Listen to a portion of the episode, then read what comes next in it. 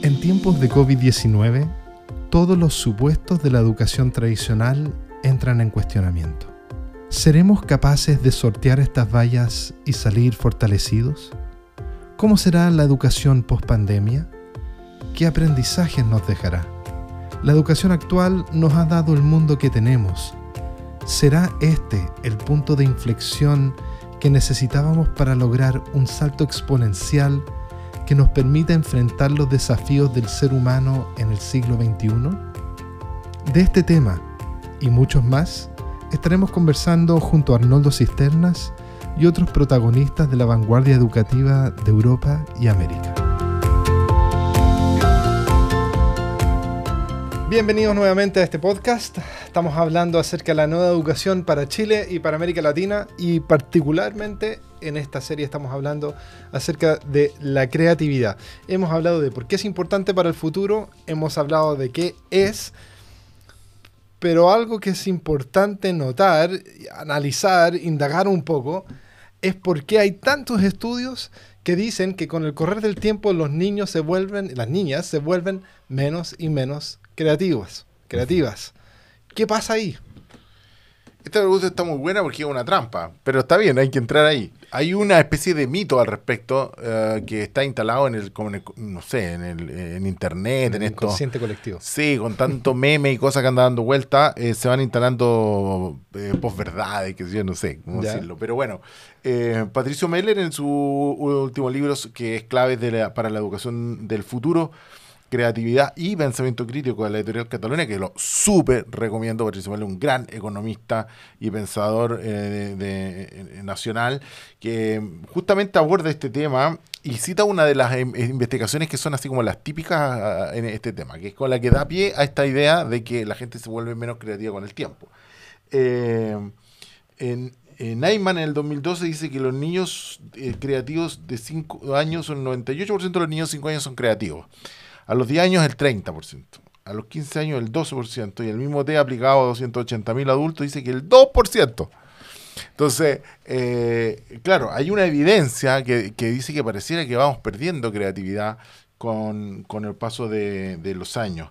Eh, sin embargo, eh, y, y Ken Robinson llega a decir que las escuelas matan la creatividad. Y como si lo dijo Ken Robinson, bueno, debe ser cierto. Uno Pero dice, esa ¿no? era como su bandera de lucha. Exactamente. Yo no digo, yo creo que el argumento de, de, de, de Meller en este sentido es bastante potente, porque dice, bueno, pero entonces la gente que no ha ido a la escuela debería ser súper creativa. ¿Sí? O la creatividad de los niños de cuatro años debería estar en algún museo o en algún, o resolviendo algún problema relevante de la humanidad. Pongamos a los niños de cinco años a resolver los problemas de la humanidad. Eh, creo que es muy lineal llegar a la conclusión de que es la escuela eh, y muy simple por lo demás, de que la que mata la creatividad. Yo, yo creo que es la vida rutinaria, eh, el ejercicio de determinadas rutinas la que va haciendo que nos volvamos repetitivos y aquello que nos funcionó lo empecemos a utilizar como patrones y el proceso de aprendizaje va generando esta conducta de que repetir nos da resultado, bueno, vamos a transformando eso en una conducta tipo que resuelve los problemas y después la seguimos utilizando de manera automática. El sistema nervioso hace este ejercicio de manera natural, no está gastando energía mental todo el tiempo para repensar cada vez cada cosa que tiene que resolver. Mientras más pequeños somos, bueno, menos respuestas tiene nuestro sistema nervioso y por lo tanto tiene que tener mucho más pensamiento divergente para poder ir resolviendo, pero a medida que resuelve, estas respuestas empiezan a volverse hábitos que son útiles, funcionales, y mientras no sean disfuncionales, bueno, se mantienen y están allí funcionando.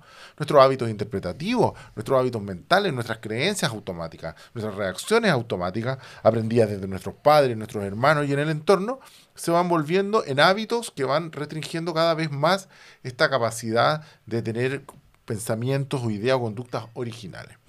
Por lo tanto, no creo que sea la escuela la que lo hace, yo creo que el proceso vital lo va haciendo de manera natural.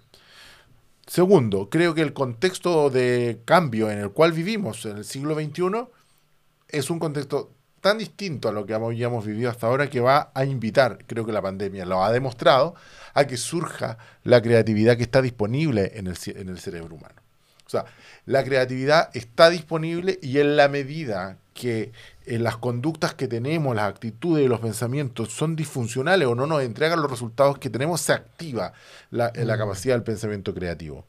Es cierto que de no ser usado y de ser transformado el, el pensamiento rutinario en la norma, podríamos pensar como que se atrofia la capacidad creativa y que es necesario mantener el músculo creativo funcionando, sin lugar a duda. No tengo eh, datos aquí como para poder plantear que esta tesis tiene una evidencia científica detrás, pero creo que tanto en lo que es el abordaje de las enfermedades neurodegenerativas, las demencias y qué sé yo, el ejercicio de la capacidad reflexiva, el ejercicio de la mente, es lo que permite que el cerebro pueda seguir funcionando de una buena manera. Por lo tanto, el currículum debería incluir la ejercitación de la creatividad, porque yo creo que no es la escuela la que mata la creatividad, pero sí la escuela no permite que la creatividad se mantenga viva. ¿Sí? Y siento que eh, ese sería para mí la, la respuesta a esa pregunta. ¿La, ¿La escuela mata la creatividad? No. Lo que las escuelas no- hacen es, es mantener o sostener la llama de la creatividad encendida en, en la mente de los niños y, y menos en la interacción entre ellos. Mm.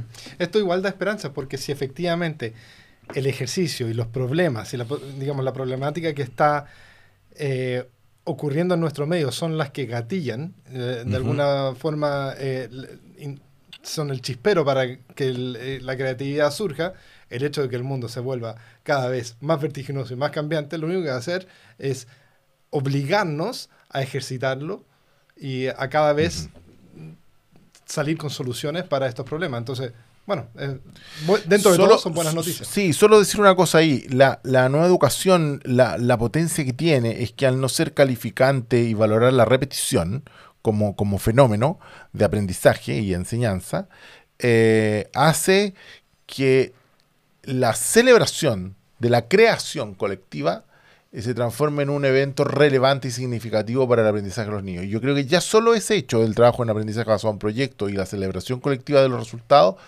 mata a uno de los principales enemigos de la creatividad, que es el miedo al error. ¿Mm? Mm, interesante. Muchas gracias. Volvemos la próxima semana con otro episodio acerca de la creatividad. Vamos, vamos a hablar acerca de cómo medirla. ¿Qué elementos, qué herramientas podemos usar para saber si estamos haciendo bien la pega o no? Muy bien. Que bien. Nos vemos la próxima semana.